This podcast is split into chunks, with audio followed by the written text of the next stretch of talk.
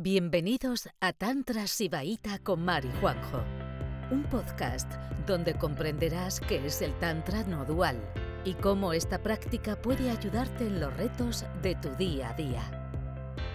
No me da la gana a mí más o menos, eh, hago un examen. O sea, yo voy recopilando algunos conceptos que yo creo que son de peso, ¿no? De, de Tantra Sibaíta y bueno, pues cuando tengo 10, hago el examen. No estar mm, directamente relacionado con terminar algún texto o, con algún momento, simplemente ha coincidido y digo, bueno, vamos a terminar los y las otras y hacemos el examen. Entonces, eh, vale, entonces, em, pues nada, em, las preguntas están en el, puestas en el grupo de anuncios. Entonces vamos a responderlas. Empezamos. ¿Las tienes ahí? Sí.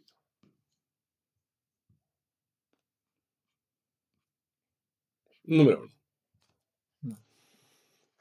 El mudra chit, que es este mudra.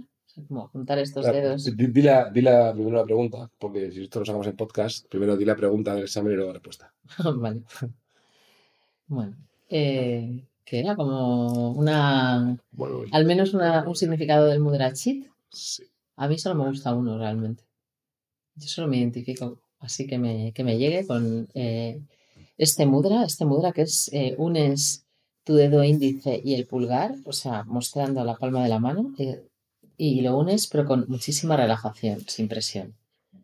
Y significa la unión de sujeto y objeto o la absorción a través de tu subjetividad de todo el campo de conciencia, algo así. Eh, chit significa conciencia y cómo podríamos nosotros sujetos percibir un objeto si no hubiera un campo de conciencia que nos une a él.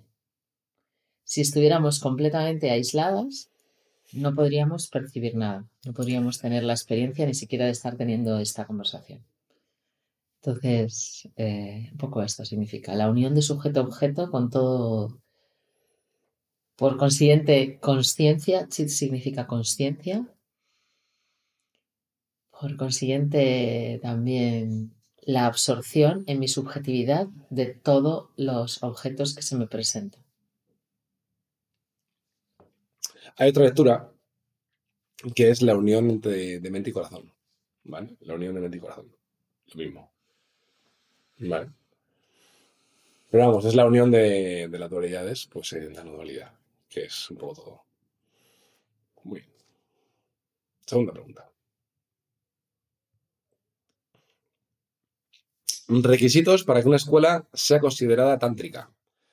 Esto es súper interesante porque además hay un, hay un hay un carrusel, creo que puse en Instagram hace poco con esto, ¿no?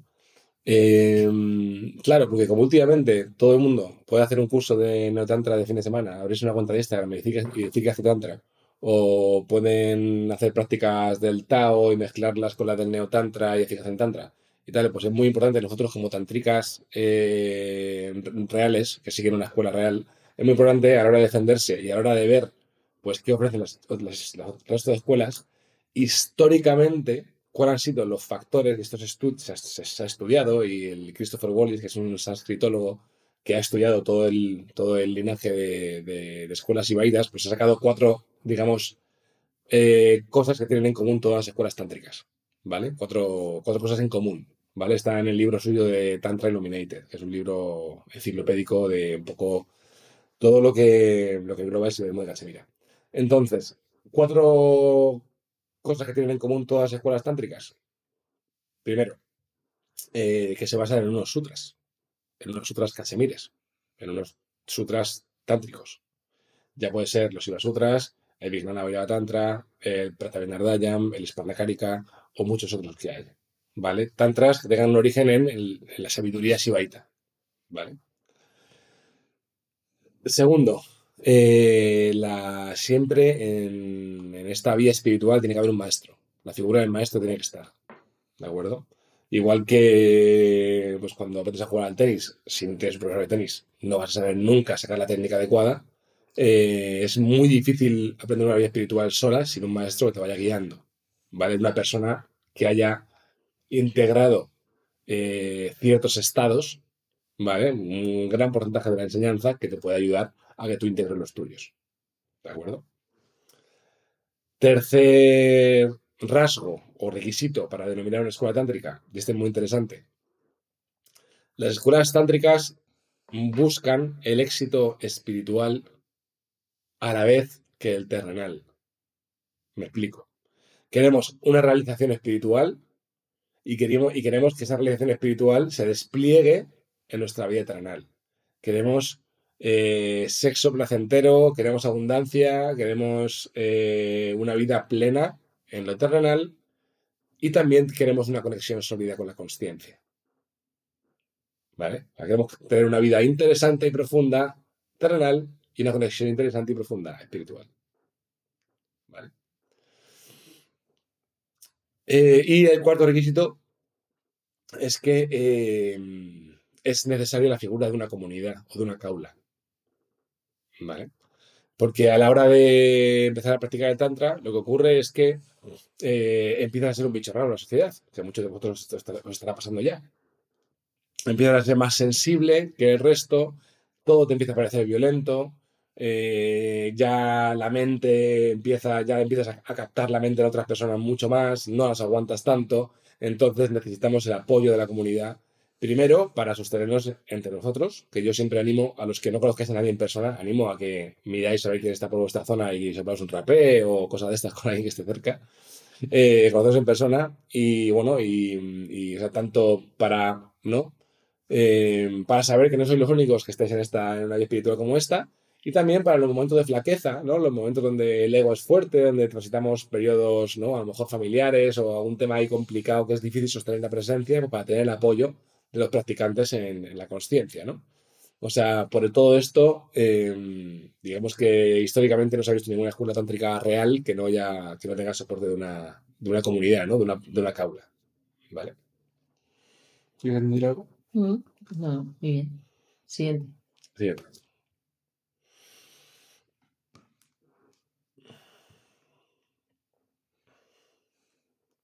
Vamos, que somos la única escuela de, Tantra que hay en Europa ahora mismo, prácticamente. ¿De acuerdo, de esto? Bueno, bueno. Eh, sí. que quien escribió el Tantra Loca, el tratado que unificó las escuelas tántricas. Vale, no sé si es exactamente unificar, que yo ya he explicado esto. Hay cuatro escuelas eh, dentro del Tantra y en este, en este texto, Tantra Loca, que tiene 200 páginas, súper enciclopédico, eh, describe eh, cuáles son las prácticas y en qué se apoyan pues las, esas cuatro escuelas, pero sobre todo, o sea, de una manera larguísima, ¿vale? Es un texto que hay que tener muchas ganas para leértelo. Eh, pero lo que tiene súper interesante, o sea, Tantra Loca significa la, esencia del Tantra. Entonces, el, lo, lo más interesante es que te habla de qué es común a esas cuatro escuelas, siendo muy diferentes las prácticas entre unas y otras. ¿Qué es lo común? O sea, ¿qué hace que una... Eh, ¿Qué hace... O sea, ¿cuál es realmente la esencia del shivaísmo de Cachemira? O sea, lo que tienen en común esas cuatro escuelas es la esencia del shivaísmo de Cachemira. Y eso es lo más interesante de ese texto. O sea, sobre todo la, el sacar esos rasgos comunes, más allá que, aprender pues, los detalles de cada, de cada escuela. Y ese texto lo escribía Vinavagupta, es un señor que vivió en el siglo XI antes de Cristo, o sea, perdona, después de Cristo, en el, en la, en el siglo, entre el siglo X y el XI de nuestra era. Y pues es un señor que era como, pues, un poco como Miguel Ángel, ¿no? O sea, que era eh, dramaturgo, músico, o sea, estaba completamente, o sea, practicaba muchísimas artes y bueno, pues era una persona con una gran cultura y también, bueno, que tenía, que nació, o sea, fue concebido en, en un ritual kula, para que os hagáis la idea, sus padres decidieron engendrarlo en un ritual kula para eh, darle eh, toda la ventaja espiritual posible. Entonces eh, tuvo mucho apoyo y luego pues fue reunía a su alrededor pues muchísimos practicantes. Es una persona muy especial. Y famoso Abhinavagupta. Algunas personas me lo habéis escrito un poco regular, eh, miraros la ortografía, es, cuesta muchísimo escribir eso bien. Esto es Lo, a mí me sale bien ya. Sí, muy bien. Sí. Eh, ¿cu- ¿Cuáles son las escuelas tátricas? A ver si me acuerdo de todas. Es eh, la mm, Trika, Spanda, Kula, y me falta una. Eh, eh, la Pratavina, la Pratavina. espontáneamente iluminados, las del despertar espontáneo. Vale. El Tantra Loca, por si lo estoy buscando ya para, leerlo, para leeroslo, eh, no os esforcéis mucho porque solo está traducido enteramente del sánscrito al italiano, por completo. Y traducciones al inglés hay de los primeros versos, Dos O sea, primeros los capítulos. primeros capítulos. Como dos, tres capítulos, están traducidos al inglés con una edición recomendada por Christopher Wallis, que para mí es como la referencia para saber si un texto merece la pena ser leído. Creo, creo recordar que eh, en, la, en la plataforma hay una parte de PDFs que yo he subido a algunas partes de Tantra Loca. ¿Vale? No sé si en inglés o incluso a una traducida al castellano también. Puede ser, no me acuerdo bien. ¿eh? Si, si está ahí, eh, la podéis leer. Está verificada por nosotros. Sí. ¿Vale? Pero bueno, la, la única edición está en Eh, se ha quedado pillado. Que se nos ha quedado, dice que no se nos oye. ¿Ya? ¿Hola? Sí, se ha quedado, se ha quedado pillado. Sí. Eh, Estabas hablando sobre Ah, mira, la página que había. Su de- conexión en internet es inestable, pone aquí. ¿dónde, nos hemos, dónde nos hemos quedado? donde había puesto algunos textos en PDF Ah, vale, bueno. que pues había nada. publicado. Que nada, Ahí se que- ha quedado. Vale, vale, que los textos, que si es que si encontráis algún, una- algún cacho de Tantra Loca en inglés o en castellano y está ahí, que, que lo podéis leer, que nosotros, que está revisado por nosotros, vamos. Creo que están dos o tres capítulos. Pero el texto así que, que está completo y recomendado está en italiano. Mm, De, una edición que se llama Alia Delphi. Si alguien lee italiano, si queréis os mando, yo tengo el libro y os mando la, la foto. Y dicen que está a punto de salir una edición en inglés, buena también. Pero bueno, ahí estamos esperando, todavía no. Siguiente pregunta.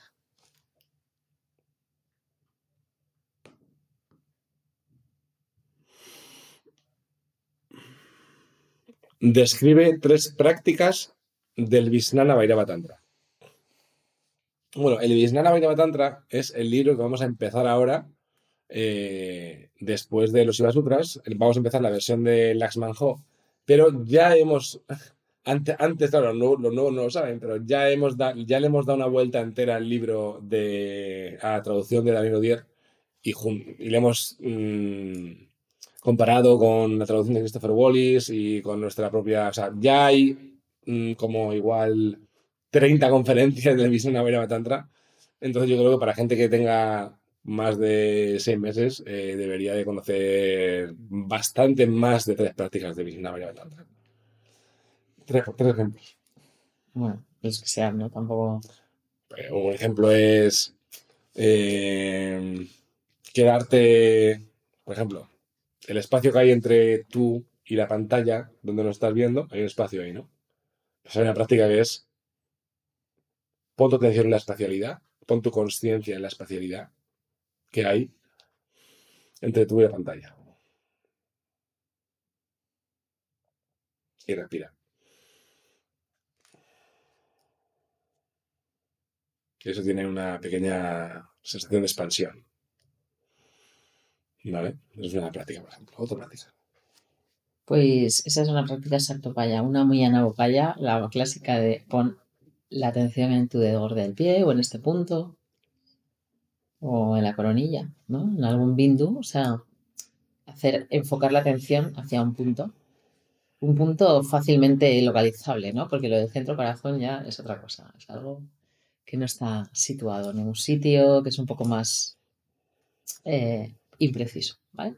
Cosas, cosas de las que ya hemos hablado, ¿no? El tema de entrega tu cuerpo al espacio, ¿no? O abre tu cuerpo que entre espacio, o saca la yoidad de tu cuerpo, esas prácticas también son de Vijnana Vairava Tantra. ¿Vale? O sea, ya, ya- ya tenemos tres ejemplos, por, por ejemplo. ¿Vale? No creo que nadie que haya hecho el examen haya fallado su pregunta. No te creas, ¿eh? Bueno, Siguiente. A ver. Ala, simbolo- ¿Cuál es? simbología de Cali. La simbología de Cali. Vale. Esto mucha gente me ha contado lo que significa Cali, como el significado de Cali, ¿no? O- pero no la simbología. Cuando hablamos de la simbología son atributos que aparecen en la imagen eh, cómo está representada, ¿vale? Entonces, Kali es azul como el espacio, azul noche como el espacio o negro como el espacio infinito. Es del color del espacio. Eh, tiene dientes afilados, ¿no? Porque es, eh, representa la fiereza, la agresividad, la total violencia, ¿vale? El lado violento femenino. Como... Y bueno, lleva la boca llena de sangre por lo mismo, ¿no? O sea, porque va mordiendo, desgarrando, eh, lleva una espada, lleva el ramdao, la espada cortacabezas, una espada sacrificial que se usa para decapitar bueyes, ¿eh? ese tipo de espada, ¿vale? Lleva en una mano, tiene cuatro manitas, en una lleva la espada eh, con la que corta cabezas. La cabeza es el pensamiento diferenciado. Entonces te hace el gran favor de te corta la cabeza para que dejes, eh, puedas abandonar el pensamiento diferenciado. Y luego lleva eh, debajo de la cabeza esta, que está sangrando, lleva un cuenquito con el que recoge la cabeza, o sea, la sangre que va saliendo de la cabeza. Eso es los sanskaras, los residuos de las experiencias, ¿vale? No solo están, o sea, esos, los pensamientos y los residuos que nos dejan la mente excesiva en el cuerpo, ¿vale? Entonces eso, con el cuenquito recoge eh, los residuos de la mente y en la otra mano a veces hace este mudra, que es un mudra de Kali, pero es un mudra que es como yo soy fiera, ¿no? Pero este mudra es como el mudra de sostenimiento que también hace el mismo el Shiva Natarayam. O sea, hace un mudra que dice, vale, soy terrorífica, pero recuerda que soy tu madre, ¿vale? Soy la gran madre. Se la representa con grandes pechos, ¿sabes? Con, muchas veces con el Johnny ensangrentado, ¿no? Como, como la cosa que es como más rechazada por la sociedad y como la sangre menstrual, también la sangre que le cae de la boca. Eh, todo, todo su aspecto fiero y su desnudez es como la ruptura de, los, de, lo- de todo lo que está establecido socialmente, ¿vale? Se la suda muchísimo eh, gustarle a la vecina. ¿vale? Y, eso, su desnudez es lo mismo, ¿no? O sea, salir completamente de lo establecido por la sociedad. Eh, lleva una faldita monísima, así como de las, de, de- las hawaianas, eh, de brazos cortados, ¿vale? El brazo cortado es la acción intencionada, de la que hablaremos luego, que también sale en el examen. Eh, pues eso, cuando tenemos pensamiento diferenciado, pues nos lleva a acciones intencionadas y esos brazos son la, representan la acción, ¿vale? Y luego también lleva pues un, mala de calaveritas de todas las cabezas que ha cortado, porque a ver si te crees que la que lleva en la mano es la única, ¿no? Ha cortado un montón de cabezas y, se adorna con un mala eh, de cabezas cortadas. No sé si me dejo algo. Y lleva también un el tercer ojo, claro, lleva muchos ornamentos eh, de oro. Claro, a veces pisa, está pisando a alguien, Sí, está pisando.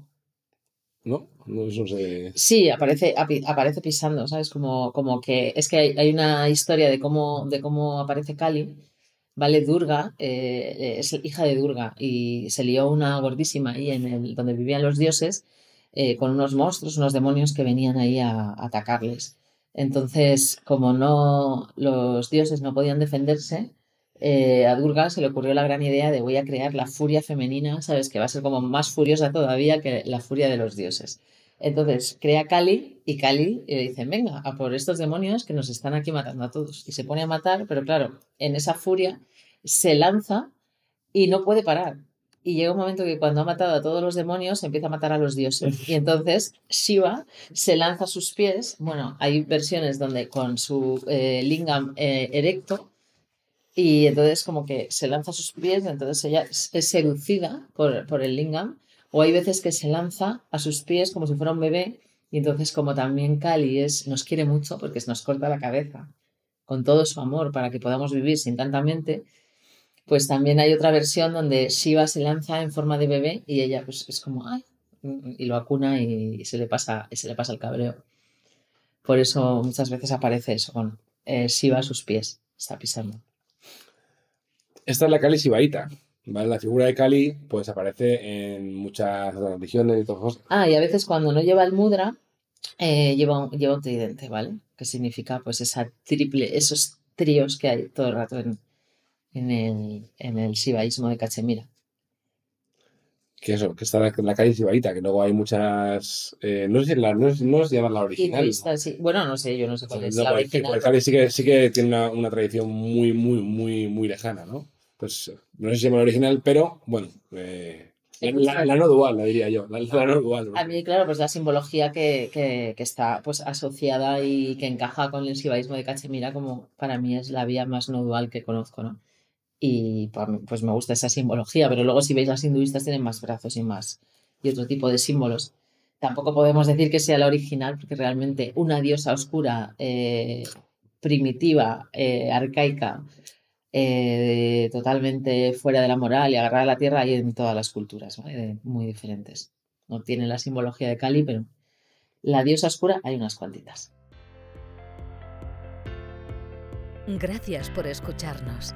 Volveremos pronto con otro episodio de Juan y Mar, un podcast de Tantra Sibaita.